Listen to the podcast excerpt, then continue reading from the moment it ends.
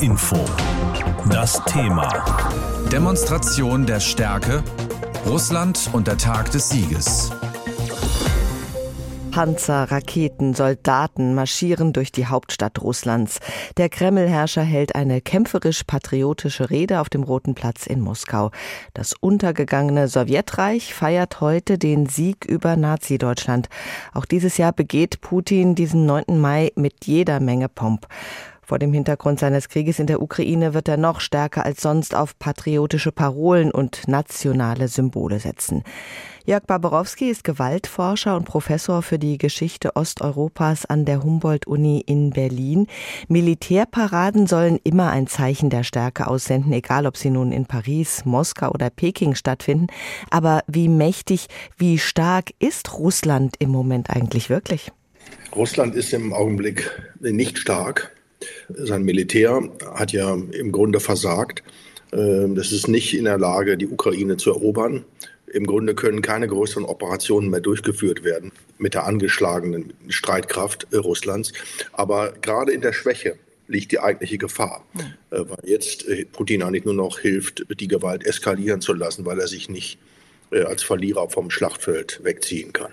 Eigentlich wollte Putin ja an diesem 9. Mai den Sieg über das von ihm sogenannte Nazi-Regime in Kiew feiern. Davon ist er weit entfernt. Welche Relevanz hat vor diesem Hintergrund dieser Tag des Sieges? Nein, der Tag des Sieges erinnert ja an den Sieg nicht Russlands, sondern der Sowjetunion. Äh, über Nazi-Deutschland. Das wird ja oftmals hier völlig ähm, außer Acht gelassen, dass es um den Sieg der Sowjetunion geht. Und weil es um das alte Imperium geht, das Putin und seine Leute betrauern, hat das eine ganz besondere Bedeutung, dass an diesem Tag nämlich der Kampf des alten Imperiums gegen die NATO und den Westen fortgesetzt wird, die jetzt sozusagen die Funktion äh, der Nazis in dieser Argumentation übernehmen soll. Angeblich will Moskau auch in Mariupol heute eine große Siegesparade veranstalten, also mitten im schlimmsten Kriegsgebiet. Welches Signal soll davon ausgehen? Das Signal ist natürlich sehr wichtig. Eine Militärparade in Mariupol würde äh, also bedeuten, dass Russland die Kontrolle über die von ihm eroberten Gebiete besitzt. Und sollte das gelingen, sollte das ohne Zwischenfälle gelingen, was ich jetzt nicht genau voraussagen kann, dann wäre das eben ein Zeichen, dass Russland die Kontrolle über die von ihm eroberten Gebiete gewonnen hat. Einige westliche Geheimdienste vermuten, Putin könnte heute die Generalmobilmachung verkünden. Das hieße, es gäbe eine offizielle Kriegserklärung gegen die Ukraine und der Kreml könnte auch Reservisten an die Front schicken. Was würde so ein drastischer Schritt für Russland und auch den Rest der Welt bedeuten? Ich halte das nicht für möglich, wenngleich Putin uns immer schon überrascht hat, dass er das tun wird, weil das extrem unpopulär wäre in Russland, diese Generalmobilmachung äh, zu verhängen. Und zweitens würde es Monate dauern, bis diese Soldaten einsatzbereit wären. Sie müssen ausgebildet werden, an den Waffen müssen sie ausgebildet werden, zum Einsatz kommen. Diese Leute sind nicht trainiert und ausgebildet. Deshalb halte ich das eher für unwahrscheinlich. Das würde Russland auch gar nicht helfen. Es würde dann im Gegenteil seine inneren Probleme äh, verstärken, weil bis jetzt darauf noch nicht zurückgegriffen wurde. Aber sobald die ersten Soldaten also eingezogen werden, wehrpflichtig eingezogen werden, dann wird es Unmut in der Bevölkerung geben. Dann schauen wir nochmal auf das Innere. Wenn da heute dieser große Aufmarsch stattfindet, Kampfflugzeuge sollen am Himmel über dem Roten Platz den Buchstaben Z formen, dieses offizielle Symbol für Russlands Spezialoperation in der Ukraine. Kann sich die Mehrheit der russischen Bevölkerung mit diesem erzeugten Selbstbild als übermächtige Militärmacht eigentlich identifizieren? Ja, leider ist das so. Äh, das ist äh, genau der Grund, warum Putin und seine Gefolgschaft das tun, weil sich erstens die meisten Russen mit diesem Bild vom eigenen Land identifizieren können, weil sie damit aufgewachsen sind, vor allem die Älteren, dass die Sowjetunion eine unschlagbare Weltmacht ist. Dieses Bild soll aufrechterhalten werden. Vor allem aber, und das ist, glaube ich, viel wichtiger, ist der Hinweis, dass die Ukraine nur ein Instrument des Westens ist und Russland eigentlich Krieg gegen die NATO und den Westen führt, ein geschickter Schachzug, weil er damit die Bevölkerung auf ganz andere Weise hinter sich bringen kann, als wenn es nur um die Ukraine ginge. Was sehen Sie noch für einen Ausweg eigentlich aus dieser verfahrenen Situation?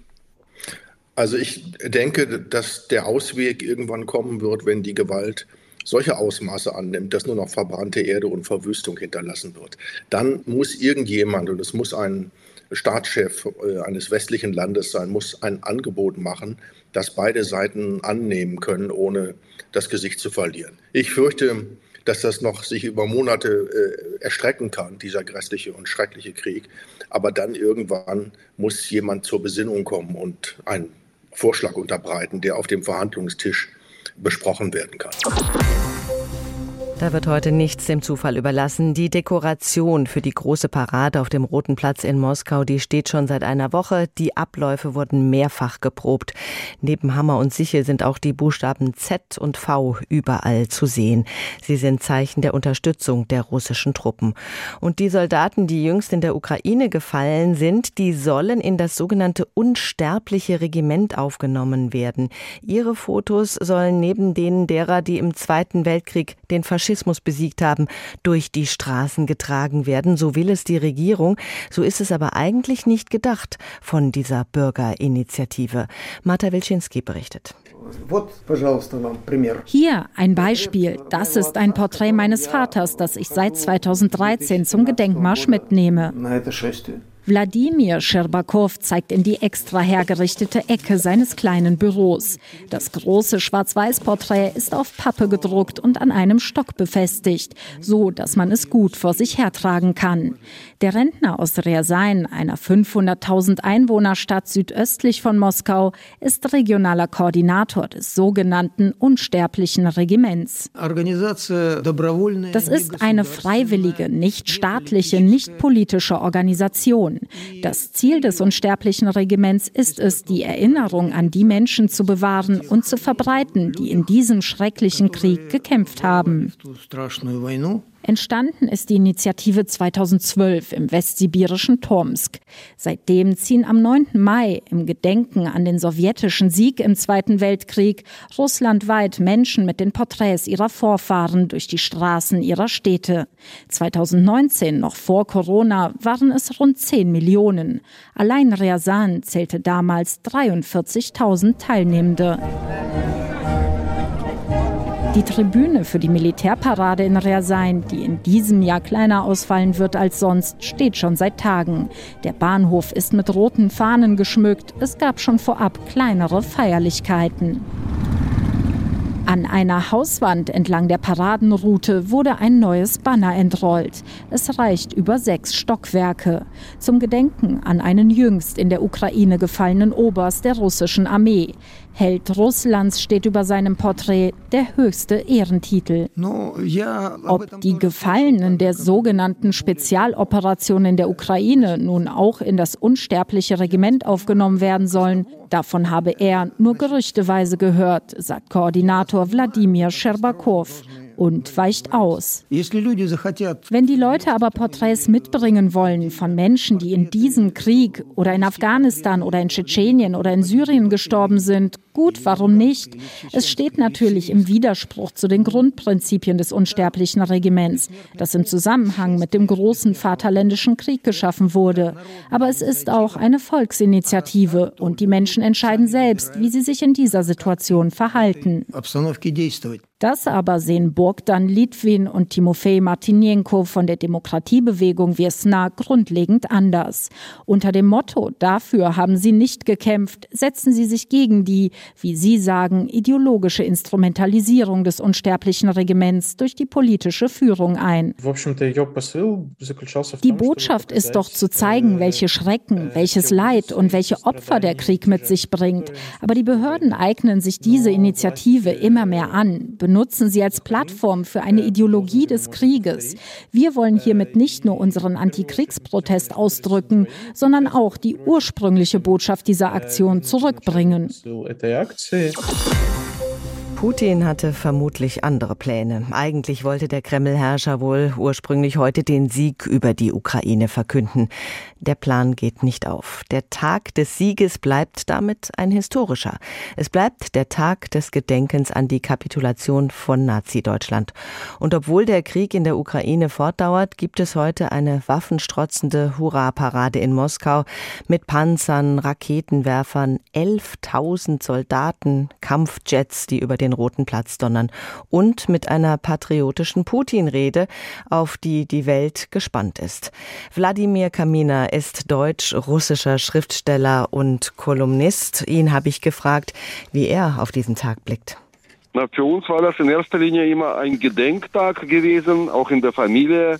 Es gibt kaum eine Familie in Russland, die ähm, einige Familienmitglieder in diesem Krieg nicht verloren hatte. Also ein Trauertag im Grunde genommen. Und die Botschaft dieses Tages war schon immer, nie wieder Krieg, nie wieder Faschismus. Und jetzt haben wir wieder Krieg und dieser Krieg und auch die Militärparade heute, die scheinen ja für uns völlig aus der Zeit gefallen. Was sagt das über das Selbstverständnis Russlands als Nation aus? Naja, das ist also das ist nicht die Initiative äh, des russischen Volkes, äh, diese diese äh, unsägliche Parade. Das Regime versucht einfach seine Niederlage, seine dreifache Niederlage, die militärische, die politische und die moralische Niederlage jetzt mit allen Mitteln irgendwie als Sieg darzustellen, für, also für den Innengebrauch in erster Linie ich glaube nicht, dass das klappen wird, aber es ist eine unglaublich zynische Geste, also diesen Tag äh, zu äh, missbrauchen für ähm, politische Zwecke, um das eigene Scheitern, also mit dem, mit dem Blut der Vorfahren jetzt wieder wettzumachen. Das ist furchtbar. Das ist einfach nur, also das ist einfach, also menschlich nicht vertretbar. Es heißt, Putin könnte heute die Generalmobilmachung verkünden, also der Ukraine offiziell den Krieg erklären, das Kriegsrecht verhängen, Reservisten dann in den Kampf schicken. Was denken Sie darüber?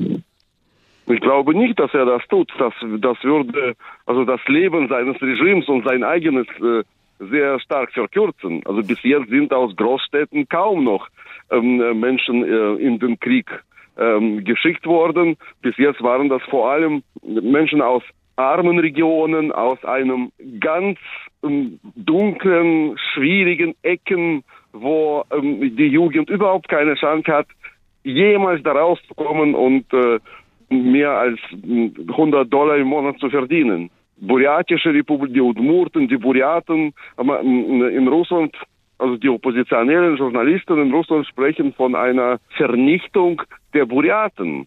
Da, da, das, also Menschen, die dorthin gefahren sind und sehen, was da los ist, dass jeden Tag äh, auf den Friedhöfen ähm, ein reger Betrieb herrscht. Putin verheizt jetzt äh, die Minderheiten also aus Dagestan, aus Kaukasus, aus, aus, dem, aus dem Sibirien. Das sind auch Verbrechen. Also ich, ich glaube nicht, dass, dass dieser russische Präsident äh, eines natürlichen Todes stirbt. Aber äh, sollte ihm was passieren, dann wünsche ich mir wirklich von ganzem Herzen, dass er äh, von der Hand eines Buryaten aus der Welt sich verabschiedet. Noch ist er da und diese Parade, Putins Auftritt sollen vor allem ein Zeichen der Stärke aussenden. Wie sehen das die Russinnen und Russen denn in ihrer Heimat? Na, also für viele Menschen war bis jetzt dieser Krieg nicht wirklich präsent. Das war nur ein Bild im Fernsehen, eine spezielle Operation, ganz weit von zu Hause weg. Das hat die Person nicht, nicht angesprochen. Mhm. Man äh, erwartete, also das Regime erwartete auch von der Bevölkerung auch nicht, dass sie gleich alle vom Sofa springen und in den Krieg ziehen würden.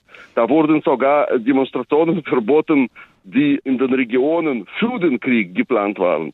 Also die Meinung des Volkes interessiert dieses Regime nicht. Jetzt, jetzt kommt es aber langsam, ich glaube, den Russen jetzt langsam auch eingedämmert, was mit ihnen geschieht. In was für eine tiefe, in was für ein tiefes Loch dieses Regime das Land brachte.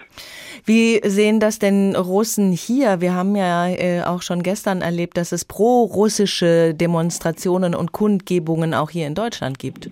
Also ich finde, dass das mediale Interesse zu diesen ein paar versprengten Menschen, die eigentlich gegen sich selbst demonstrieren, äh, ziemlich überzogen. Natürlich gibt es immer ein paar Prozent. Wir wissen ja auch, wo der Hase im Pfeffer liegt. Also diese Autokorsos, äh, Organisatoren, wie heißen sie, René und Igor, ähm, die waren ja überall schon in den Medien. Man hat gesehen, dass sie äh, mit russischem Militärattaché herumfahren und sicher auch von dem gesteuert werden. Es gibt jetzt gerade eine neue Studie, ist veröffentlicht über Spätaussiedler, über, über Russlanddeutsche und wie gut sie sich integriert haben. Es sind sehr wenig Studien darüber.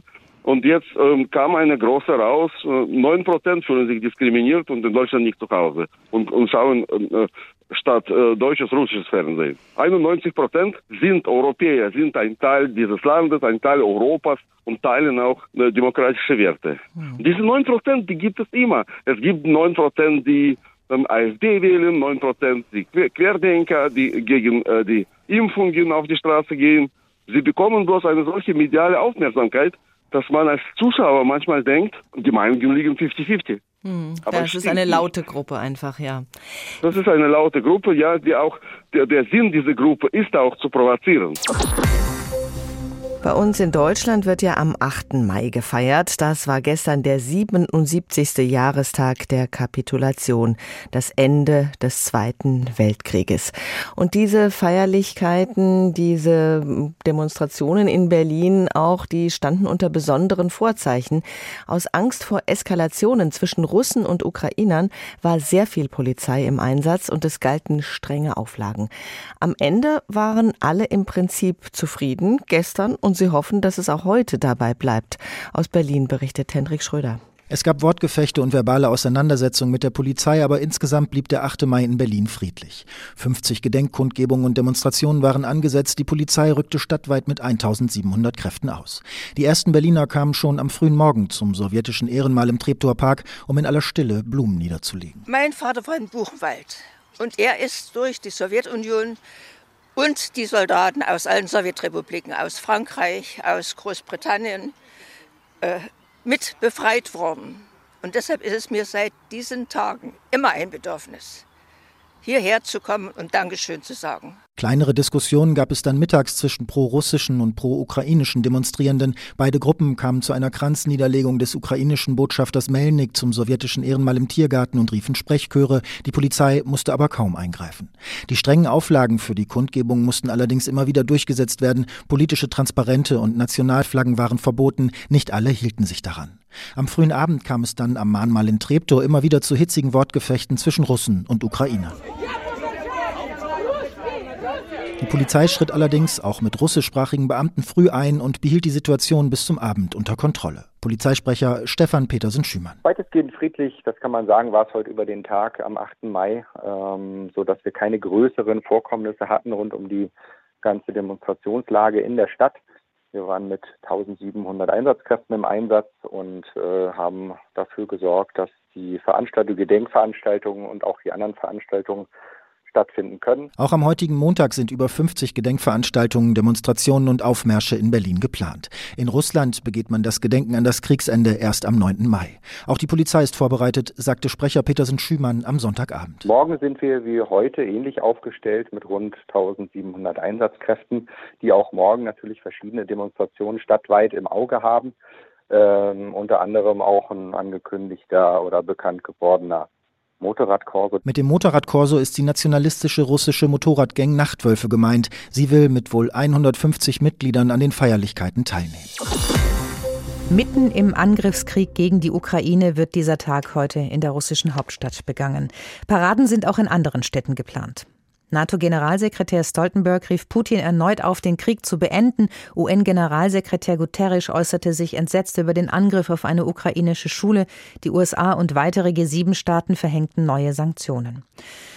Von der Rede des russischen Präsidenten Putin heute erwartet man sich Hinweise auf die künftige Richtung im Krieg. Darüber habe ich mit unserer Moskau-Korrespondentin Marta Wilczynski gesprochen und sie gefragt, wie die Paraden in diesem Jahr in Russland aussehen, ob das anders ist als sonst. Zumindest in Moskau wird wieder das große Besteck aufgefahren. Wir sehen es jetzt auch gerade schon im Fernsehen die ganze Zeit, wie die Panzer und mehrfach Raketenwerfer über die Straßen Moskaus in Richtung Roter Platz rollen, wo die Parade jetzt in wenigen Stunden stattfinden soll. Es wird auch eine Flugshow geben, eine Rede Wladimir Putins wird erwartet. In anderen Städten tatsächlich, wo es äh, teilweise kleinere Paraden gab, da werden nur Fußmärsche stattfinden, wohl auch, weil das Militärgerät eben an anderer Stelle gebraucht wird. Aber die Feierlichkeiten zum 9. Mai, die finden weitestgehend doch in gewohnter Größe statt. In gewohnter Größe, das heißt, wie viele Menschen werden da in Moskau dann in etwa teilnehmen? Auf dem Roten Platz werden rund 11.000 Soldaten äh, mitmarschieren beziehungsweise dann in den äh, Fliegern sitzen. Es werden aber auch viele tausende Zuschauer erwartet, wenn jetzt nicht auf dem Roten Platz selber, dann doch ähm, entlang der Straßen. Es ist ja jedes Mal ein sehr großes Event und man hat das schon gemerkt, wenn wir Leute jetzt vorab gefragt haben, da war auch die Freude groß, dass diese Parade, dass diese Feierlichkeiten jetzt auch wieder in nach Corona Zeiten also ohne besondere Schutzbedingungen stattfinden können. Ich habe es ja eingangs erwähnt, dass äh, Putin heute eine Rede halten wird. Was ist von dieser Rede zu erwarten?